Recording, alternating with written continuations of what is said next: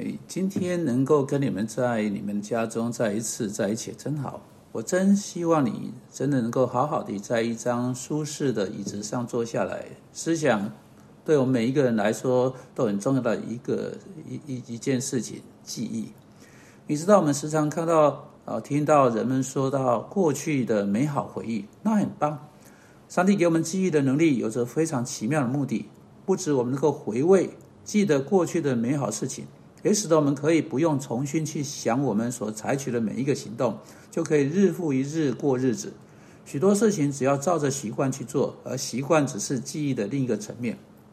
如果你每天早上都要想想如何绑鞋带，啊，早晨起床时哪一只脚要先下床，哪一只眼睛要先打开，要用哪一只手拿牙刷，你大概到了半夜上床时还吃不到早餐。哎，我们今天，但我们今天不是要呃说到这一方面的记忆，相反的，我们要说到经历我们的记忆最所带给我们的咒诅，就是说内建在人里面的记忆，本来的目的是要给人一种真正的奇妙的祝福，但在一个罪恶的世界中，却能成为啊他生命中最使人不得安宁、最令他害怕的因素之一。我们要来谈到如何处理不了不好的记忆。今天在听这个 podcast 人当中，有人深受不好的回忆的折磨所苦，罪的记忆、不道德、失败，他们伤害别人的方式的记忆，他们重新播放各式各样活生生的不好记忆。有时候他们晚上躺在床上睡觉之前，他们发现他们几乎难以入眠，因为这些记忆回来，仿佛啊，几乎仿佛他们在现场再次体验。他们脑中的电视打开，整个剧本再度重演，一遍又一遍，日复一日，夜复一日。他们面对这些记忆，对此能够做什么呢？他们要如何加以处理呢？到底是什么可以给你带来真正的不同呢？你需要做的第一件事情是，你要把过去放在它所属的地方，放回到过去。你无法借着一种意志的行动啊举动来做这事。你无法只是说哦，我要把它放到架子上面，不呃不再借着回忆使过去成为一种当前的真实。记忆不是以那种方式运作的。你知道你需要别的东西注入到那个记忆的图画中，你需要在记忆中注入一个新的事件，你需要改变故事。日复一日，夜复一日，一日一夜不断重演的故事，它需要一个新的结尾。非但不是你所记得的结尾，现在它需要。以会改变整个图画的结尾，那个说出罪在哪里显多，恩典就更显多的结尾，重新被写过，不再呃不再是记得多而又多的罪。你现在需要有办法更生动的记得，上帝借他恩他的恩典，将这罪转成一个祝福的方法，迎着他的恩典啊，借着胜过啊，借着盖过，借着遮盖过去一切的后果，一切不良的后果。这绝对是你可以在像那样的时候能够记起来的。把过去放回到过去，首先意味着将所有的问题在上帝面前和其他人面前解决清楚。如果你从未真正在上帝面前寻求饶恕的话，这是你需要做的第一件事情。如果你的罪从未被带到上帝面前的话，如果你相信耶稣基督是你的救主，你却没有来到你的天父那里对他说：“天父，我得罪了你。”你需要去这么做。你需要告诉上帝，你对你的罪感到歉疚，并告诉他你相信耶稣基督为你而死，并且来到他的面前，以得到他在约翰一书所应许的那个捷径。他当他说他是信实的，是公义的，必要赦免我们的罪，洗净我们一切的不义。接着，如果你冒犯了你的弟兄，你需要去到他那里；如果你用话伤了另一个人，你需要去寻求他的饶恕。有可能绊脚石就在这里。啊就在这里，记忆的图画能被改变。就在这里，需要不啊，需要不一样的结尾。你可能已经来到上帝面前，找到饶恕，但你从未转到你的弟兄那里。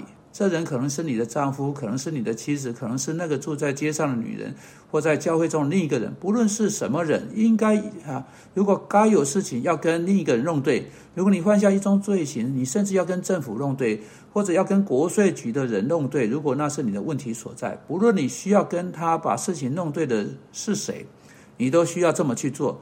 这会有助于把过去放到过去。第二，你必不可以允许忧闷沉思的模式继续下去。受到记忆困扰的人花很多时间，太多的时间坐下来沉思，就这样啊，就这样子下去。那样模式需要加以粉碎，需要加以打破啊，呃，使之在你的生命中不再占占上风。你无法给自己那那种暧昧的奢侈，一段很长的时间只是坐在那里啊，想着那些事情，重新回到过去的一切。当你抓到自己在这么做的时候，那时你要准备好一张清单，列出你可以去做的所有事情。也是在那时，上帝会要你去做、去想的有益的事情。因此，你就有办法用你在目前有益的日常事物来取代你对过去的全神贯注。最后一点呢，你的问题有可能不是真的啊，是不良记忆的一种困难。那个不良记忆是你仍然过着的生活模式，有的目前困境的这个事实所挑起的。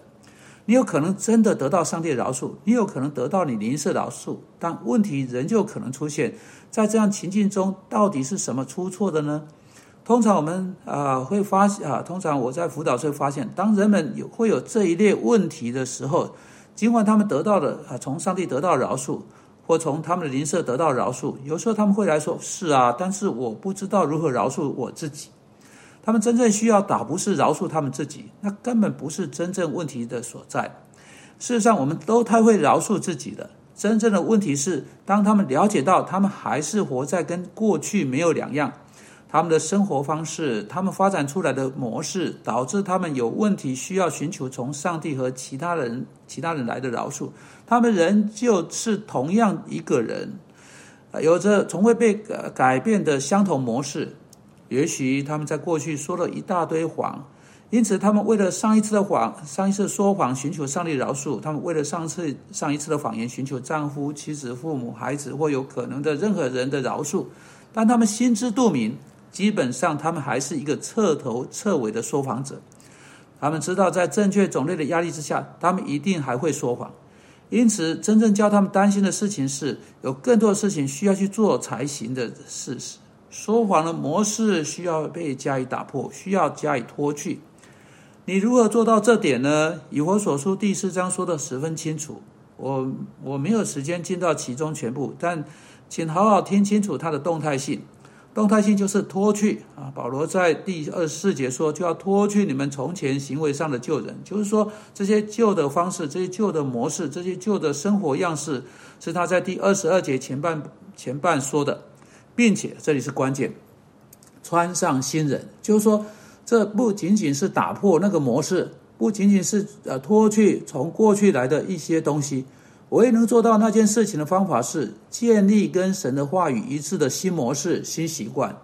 例如，他在第二十八节说：“从从前偷偷窃的不不要再偷，这是脱去；但现在总要劳力，亲手做正经事，就可有余分给那缺少的。”你看到新的方式必须取代旧的方式，啊，就是用上帝自己真正旨意来重新包装你，像上帝在他的话语中所表达的。主啊，求你帮助我们，就这样去做。求你帮助我们，当圣灵使我们有办法，不仅仅去明白上帝话，并且从上帝的话在我们生命中建立新的模式时，靠着圣灵大能重新包装我们的生命。因我们是奉基督的名祷告，阿门。